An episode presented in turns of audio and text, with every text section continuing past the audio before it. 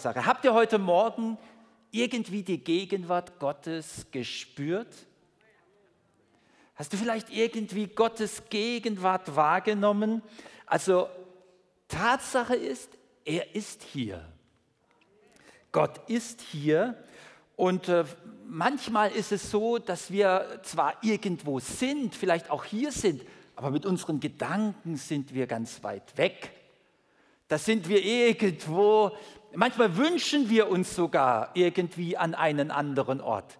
Kennst du das, dass du dann denkst, oh, jetzt wäre ich am liebsten ganz weit weg.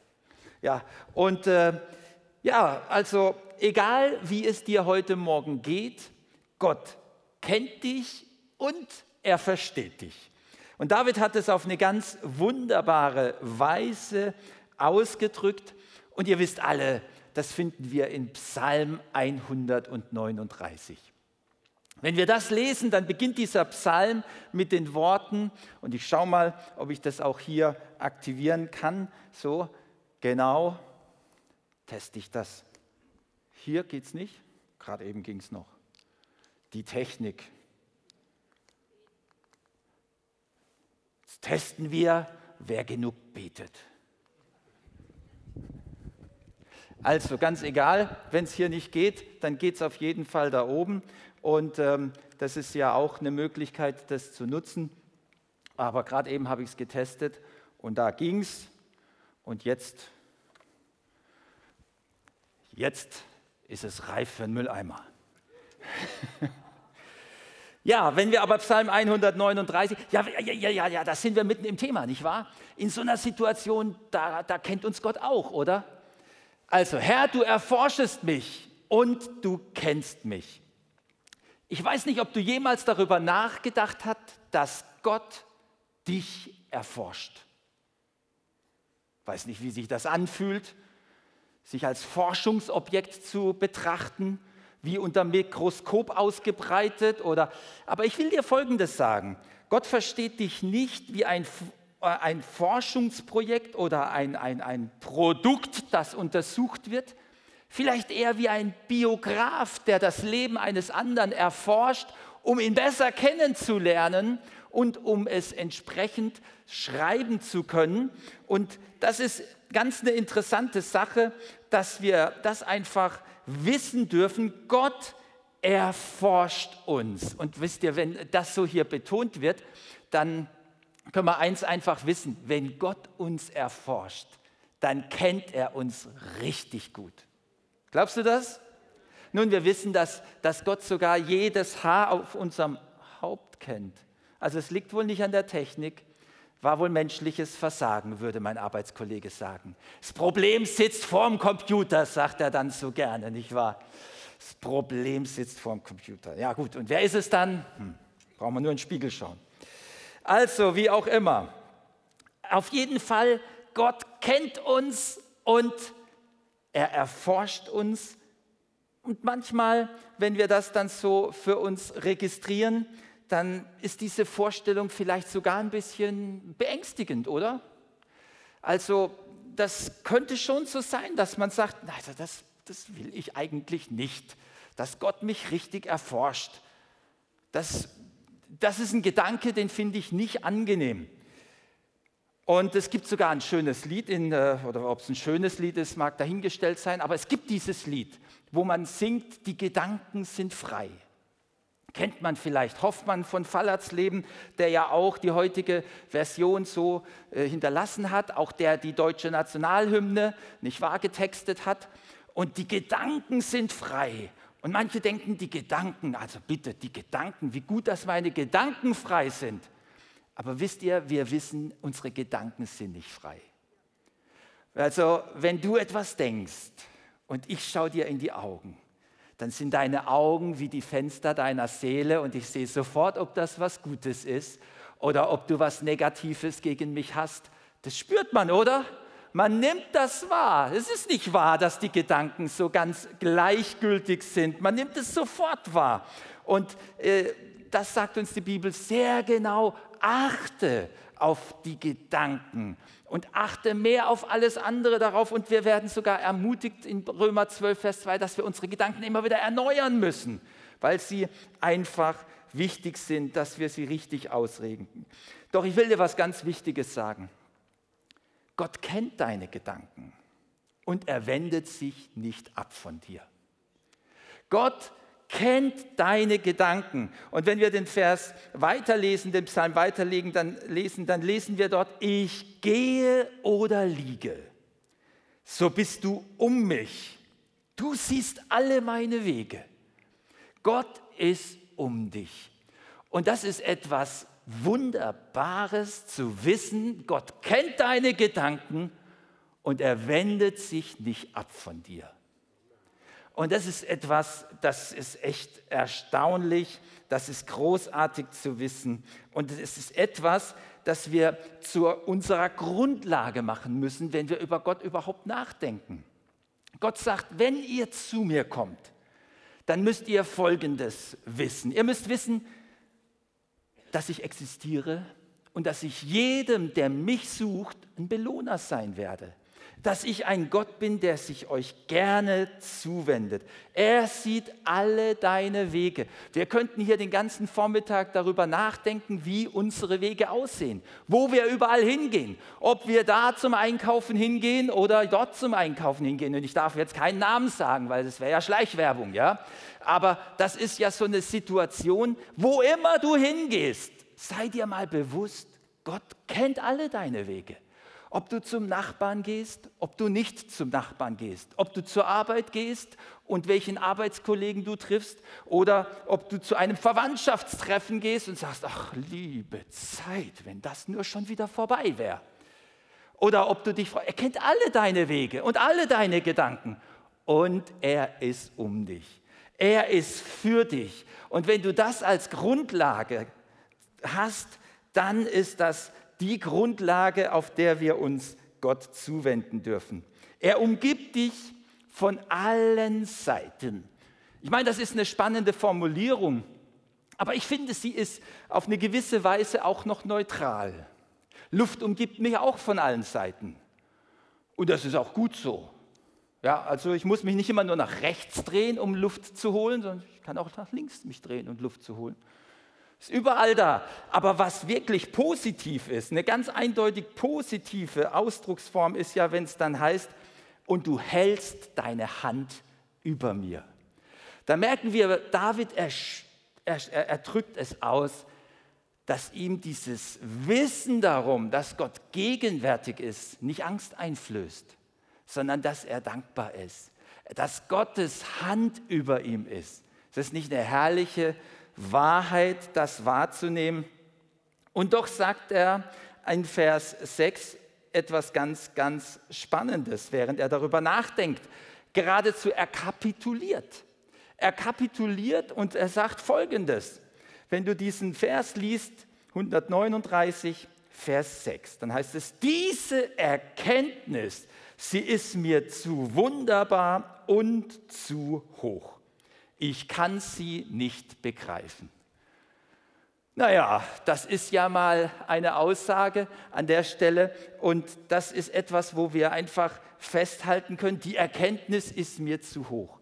Und ähm, ja, da müssen wir eigentlich drüber nachdenken, was machen wir, wenn uns irgendeine Erkenntnis, irgendeine Situation, irgendeine Sache irgendwie zu groß ist. Aber vielleicht sagst du, also mir ist das nicht zu groß. Ich bin durch die Schule, ich habe nicht gelernt und trotzdem ein Einser-Abi geschrieben. Wir brauchen das auch nicht abfragen, weil wir wollen den Stolz nicht fördern. Aber es sind bestimmt viele hier, die dann sagen, also das, also ich verstehe die Singularität in der Mathematik und die Einsteinsche Relativitätstheorie und viele andere wirklich interessante Konzepte. Ganz egal, ob du es verstehst oder nicht. Manchmal mögen wir doch an einen Punkt kommen, wo wir dann sagen, ich verstehe es nicht. Aber wisst ihr, was wir dann gerne tun? Also zumindest in der Schule macht man das. Manchmal sagt man sich dann, wofür brauche ich das überhaupt? Also ich kann mich so an manchen Klassenkollegen erinnern, ich habe sie bildhaft vor Augen, wie sie dann so sagten, das brauche ich mein ganzes Leben nicht. Ja, also ich weiß auch nicht, wer hat in der Schule jemals eine Parabel gezeichnet? Ja, deutlich? eine Parabel. Und wer hat das letzte Woche getan? Wirklich nicht? Naja, also es ist ja auch so, dass man manchmal sagen könnte, in der Tat, äh, man muss nicht alles verstehen. Aber was wir manchmal wirklich gerne tun, ist, wir wollen die Dinge, die wir nicht verstehen, weil es fühlt sich nicht so angenehm an, wir wollen die ignorieren, wir wollen sie banalisieren, wir wollen sie zur Seite tun und sagen, also was ich nicht verstehe, da will ich auch gar nicht erst drüber nachdenken. Das können sich vielleicht manche in der Schule noch irgendwie leisten. Aber weißt du, manchmal gibt es auch ganz banale Dinge. Du stehst an einer Kreuzung im Straßenverkehr, eine komplexe Kreuzung, so wie es in Karlsruhe manche gibt. Und du stehst da an der Ampel und denkst, ich verstehe gar nicht, warum hier rot ist. Und du verstehst das wirklich nicht. Und du verstehst auch nicht, warum das so lange rot ist. Aber weißt du, jetzt kommt der Punkt, wo du das nicht mehr ignorieren kannst. Du kannst nicht sagen, nur weil ich das nicht verstehe, ignoriere ich das. Ist nicht wichtig. Diese rote Ampel ignoriere ich einfach. Äh, ich fahre drüber. Ja? Und bumm, trifft dich ein Auto und dann hast du äh, folgende Lektion gelernt, dass es wichtige Dinge gibt, die wir nicht verstehen und trotzdem wahrnehmen können. Wisst ihr, wir können tatsächlich, und das ist, was David an dieser Stelle zum Ausdruck bringt, es gibt Tatsachen, die wir nicht verstehen, aber die wir auch nicht ignorieren sollten. Wir sollten gewisse Dinge, die wir nicht verstehen, trotzdem wahrnehmen. Und genau das tut der David. Es gibt nämlich in, unseren, in unserem Menschsein gibt es zwei Möglichkeiten, Dinge wahrzunehmen. Wir können einige Dinge mit der Logik wahrnehmen und andere Dinge können wir, ich möchte es mal so sagen, mit dem Herzen wahrnehmen oder mit unserem Bewusstsein wahrnehmen. Liebe zum Beispiel, das kannst du ja überhaupt nicht mit Logik wahrnehmen. Und äh, manche haben ein großes Problem damit. Da sagt ihnen doch tatsächlich jemand, ich liebe dich, und sie sagen, das kann ich nicht begreifen. Und weil sie es nicht begreifen können, ignorieren sie es. Also es gibt auch andere Dinge, die können ganz dramatische Auswirkungen nehmen. Wenn sich jemand vor den Spiegel stellt und äh, sich dann sagt, naja, also ich soll gut sein, es soll gut sein, wie Gott mich geschaffen hat, das kann ich nicht annehmen. Ich muss noch mehr abnehmen. Ich wiege zwar nur 50 Kilo, aber ich muss noch mehr abnehmen und ich muss noch mehr und ich kann das gar nicht annehmen, dass ich gut genug bin. Kennt ihr solche Situationen? das kann, das kann tödlich enden in der Bulimie oder in anderen Problematiken und in anderen Situationen. Es ist gut, wenn du etwas annehmen kannst, selbst wenn du sagst, ich kann es nicht verstehen. Und es ist so wunderbar, wenn wir das annehmen können, auch in unserem Bewusstsein, dass es Tatsachen gibt, die wir nicht logisch erfassen müssen. Wenn wir die Liebe annehmen können, auch die Liebe Gottes annehmen können.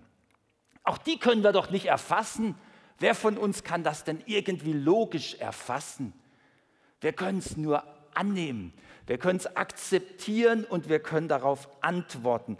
Diese Erkenntnis ist mir zu wunderbar, äh, sagt David. Ich kann es nicht, ich könnte jetzt einsetzen, logisch begreifen.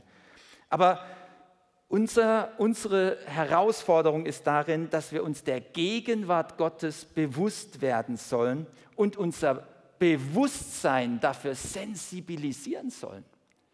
Genau das tut Daniel, David. David, er, er sensibilisiert sein Bewusstsein dafür. Und was jetzt kommt in diesem Text, ist ein Abschnitt, wo wir Folgendes lesen. Da kommt eine Frage. Da steht, wohin sollte ich gehen vor deinem Geist? Wohin sollte ich fliehen vor deinem Angesicht? Auch wenn es als eine Frage formuliert ist, David will nicht jetzt hier in den nächsten Jumbo-Jet einsteigen und irgendwie die Flucht ergreifen. Ja, die Fragestellung, sogar die Feststellung, die dann kommt, ist wie so eine hypothetische Überlegung des Fliehens, aber nur um zu unterstreichen, wir können vor Gott überhaupt nicht fliehen. Wir können das überhaupt nicht hin. Führe ich gen Himmel, so bist du da. Bettete ich mich bei den Toten, siehe, so bist du auch da. Also wir, wir verstehen, David, er umschreibt hier tatsächlich die Allgegenwart Gottes. Dass Gott gegenwärtig ist. Und wisst ihr, Gott ist gegenwärtig hier nähme ich Flügel der Morgenröte, bliebe am äußersten Meer, so würde auch dort deine Hand mich führen und deine Rechte mich halten. Das drückt David aus, dass die Hand Gottes ihn überall halten möchte.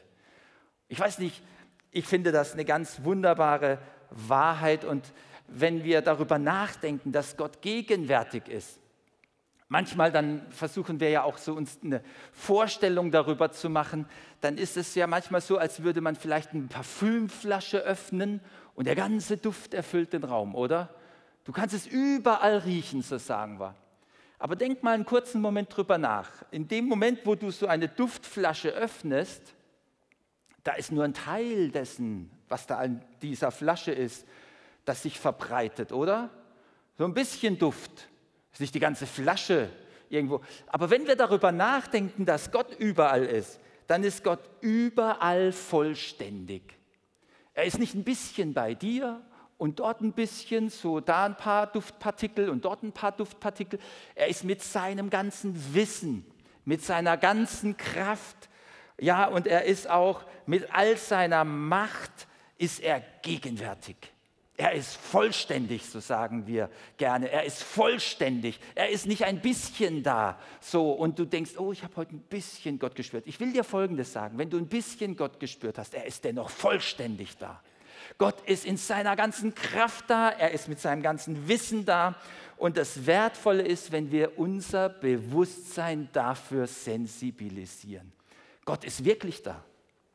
Ob ich das spüre, ob ich das nicht spüre, Gott ist da. Wisst ihr, da kennen wir eine Geschichte, wo Paulus unterwegs war mit dem Pferd nach Damaskus. Er war auf seiner Mission und Gott hat ihn vom Pferd genommen. Das ist eine Geschichte, wo er geblendet war und wenn wir das nachlesen da in der Apostelgeschichte, er plötzlich sich fragt, was ist denn da? Und dann kommt die Stimme Gottes. Und er erlebt plötzlich, dass Gott gegenwärtig ist. Gott ist wirklich gegenwärtig, ob wir uns dessen bewusst sind oder nicht. Manchmal muss uns Gott auch von unserem hohen Ross holen. Wir sind da unterwegs, unsere Überlegungen, unsere Dinge. Es gibt einen Mann, der ist schon verstorben, Gerhard von Terstegen. Ich weiß nicht, ob jemandem dieser Name ein Begriff ist. Ja, ist also tatsächlich ähm, 1769 äh, schon verstorben, aber seine Lieder singen wir heute zum Teil noch. Wir kennen zum Beispiel Ich bete an die Macht der Liebe, oder? Und das ist ein bekanntes Lied. Aber wir kennen auch das Lied, das er getextet hat. Gott ist gegenwärtig. Und es ist ein Mann, der mit seinem Leben für dieses Thema stand. Er hat immer wieder darüber gesprochen und darüber, sage ich mal, auch Menschen wirklich ermutigt zu sagen, suche die Gegenwart Gottes. Und äh, ja, ich möchte uns mal diesen Text lesen, den er da ge getextet hat. Die erste Strophe heißt, Gott ist gegenwärtig. Lasset uns anbeten und in Ehrfurcht vor ihn treten. Gott ist in der Mitte, alles in uns schweige und sich innigst vor ihm beuge. Wer ihn kennt, wer ihn nennt, schlagt die Augen nieder, kommt, er gibt euch wieder. Viele kennen das auswendig. Er hat sein Bewusstsein ganz, ganz wesentlich darauf ausgerichtet, dass die Gegenwart Gottes, dass er die Gegenwart Gottes wahrnimmt. Ja?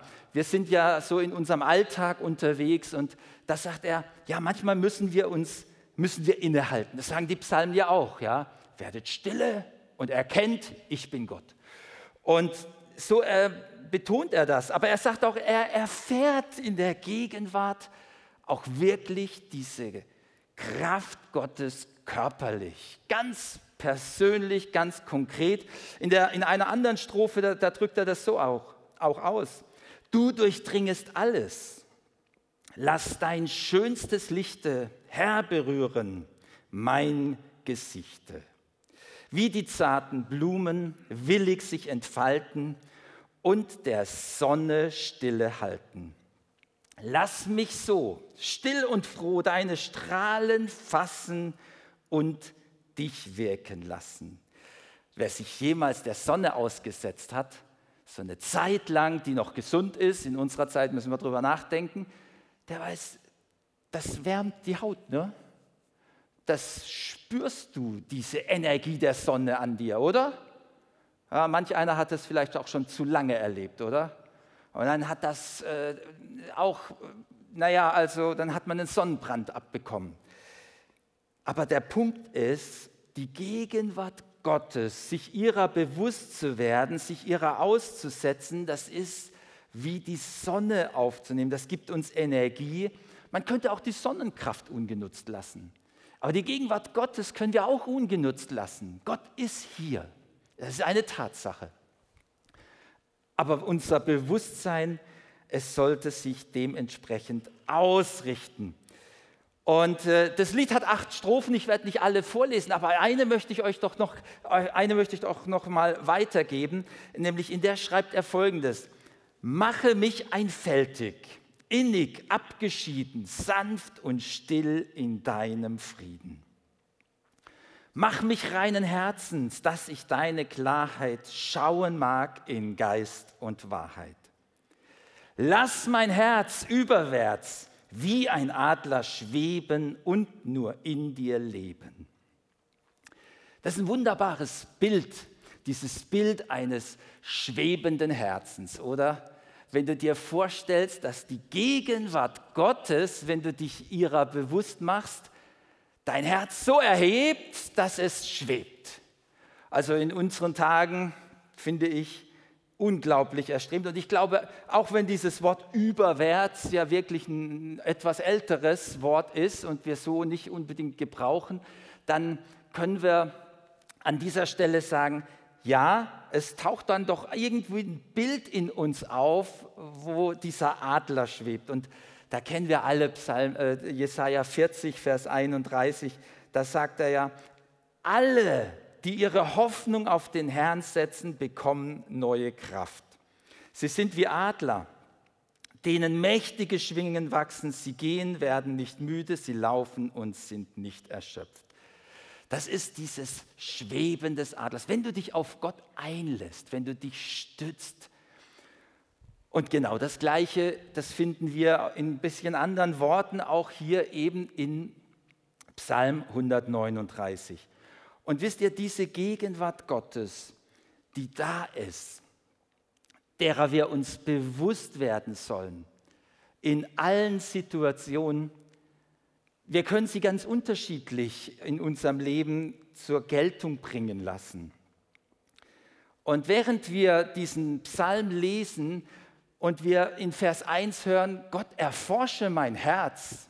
Äh, da heißt es, du kennst mich und erforscht mich, Herr. So spricht David am Ende dieses Psalmes nochmal ganz anders. Da fängt er nämlich an in Vers 23 und sagt, Herr, erforsche mich, Gott, und erkenne mein Herz. Prüfe mich, erkenne, wie ich es meine. Und ich finde, das ist nochmal ein großer, großer Unterschied.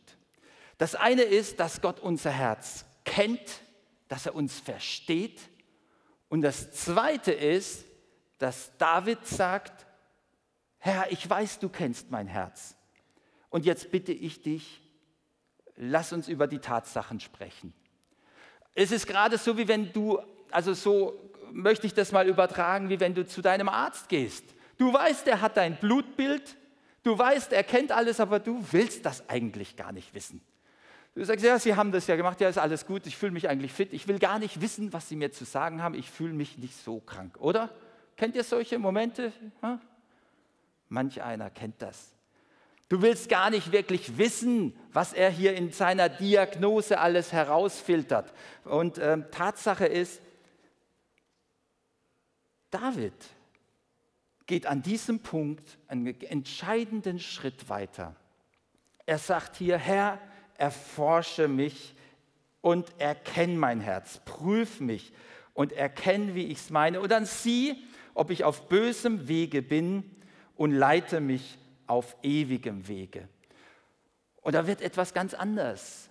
Während uns zu Beginn dieses Psalms diese uns umgebende Gegenwart Gottes so be bewusst wird, Und auch David sagt, und Gott, der mich umgibt, erhält seine Hand über mir, der wird hier plötzlich zu einem Gott, der die Hand an uns legt und leite mich. Die Hand Gottes ist nicht irgendwo einfach von ferne und schützt uns und ist einfach da, sondern David erlaubt Gott selbst jetzt diese Situation und das ist das, was geschieht, wenn wir uns in der Gegenwart Gottes öffnen, ihrer bewusst werden und Gott erlauben, jetzt ähm, greif auch ein und lass es nicht, wie es ist. Ähm, Gerhard von Terstegen, er sagt hier, mach mich reinen Herzens und lass deine Klarheit schauen, ähm, lass, dass ich deine Klarheit schauen mag in Geist und Wahrheit. Und dann, und dann kommt es, dass das Herz hebt. Wir müssen auch die Lasten unseres Herzens abgeben. Wir müssen das prüfen lassen. Und das ist etwas, was Gott tut. Und ich habe an dieser Stelle gedacht, was ist denn das? Und jetzt haben wir ja so Herbstzeit. Und ich möchte euch da gern was gern illustrieren. Da brauche ich mal noch kurz Unterstützung.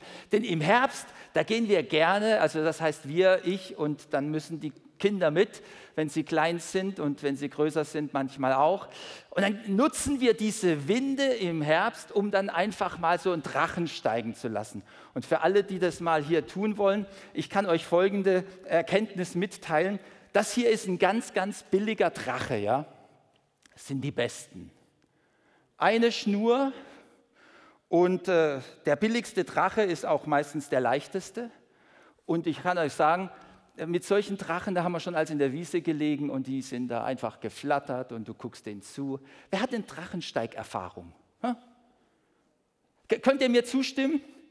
So ein einfacher Drache, da braucht es Windstärke 1, 2, da braucht es nicht viel Wind, das kann Sonnenschein sein, da kann jeder, der eigentlich so, äh, ja, der die Sonne mag, der ein bisschen Wind mag, der kann da bei jedem Wetter kann man da rausgehen und Drachensteigen. So sind auch manche Christen. Die lieben, dass Gott um sie ist, dass Gott sie flattern lässt, dass es einfach schön ist, oder? Ihr befürchtet das, was ich jetzt vorhabe. Weil das ist nicht immer das so, ja? Und unsere Realität ist auch nicht so, dass es immer nur Windstärke 1 und 2 gibt und auch nicht nur Sonnenschein. Und gerade die Tage war es mal so richtig, richtig schlechtes Wetter. Es war äh, an einem Wochenende, draußen hat es gestürmt, geregnet und du hättest keinen Hund vor die Tür geschickt. Und dann habe ich plötzlich mal rausgeguckt und gesagt, es regnet gerade nicht. Und irgendwie kam mir der Gedanke, da sagte ich, ich, okay, Leon, jetzt gehen wir raus. Draußen stürmt es kräftig, da können wir mal den Lenkdrachen fliegen lassen. Ich habe euch auch einen Lenkdrachen dabei und wir tun mal dieses Spielzeug zur Seite. Und wisst ihr, ein Lenkdrachen hat eine große ist, ist ganz anders, ist ein, ist ein Unterschied. Der hat nämlich zwei Schnüre. Ja? So ein Drachen, den kannst du nicht wirklich lenken. Der tut eigentlich hier ähm, einfach im Wind vor sich hin flattern und alles ist gut. Das hier wiederum, das ist jetzt ein Lenkdrachen und den kannst du nicht bei Windstärke 1 oder 2 steigen lassen.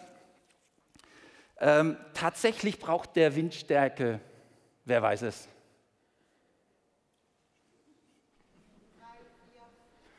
Ja, das ist die Komfortzone 5, 6, ist dann auch ganz toll. Und wisst ihr, das macht auch nichts, wenn es regnet. Du brauchst nur Wind. Und dann kannst du hier diesen Drachen tatsächlich im Wind steuern.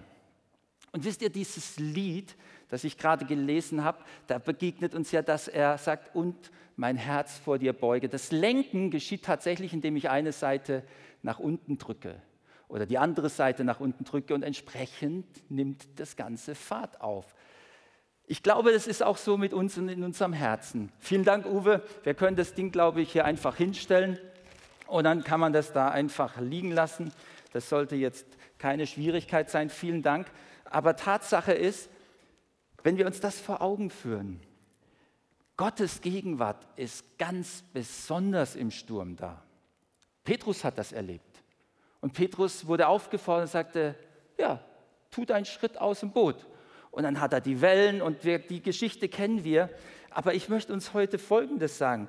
Lass dein Herz schweben in der Gegenwart Gottes. aber lass ihn auch Hand anlegen, dich zu lenken.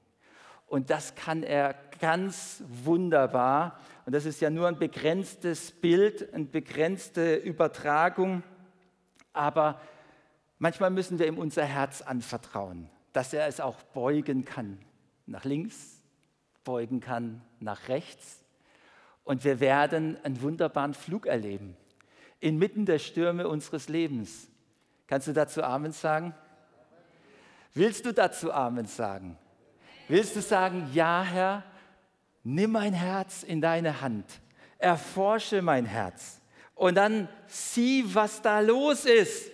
Und ich danke dir, dass du so gut bist. Ich muss mich nicht vor dir verbergen.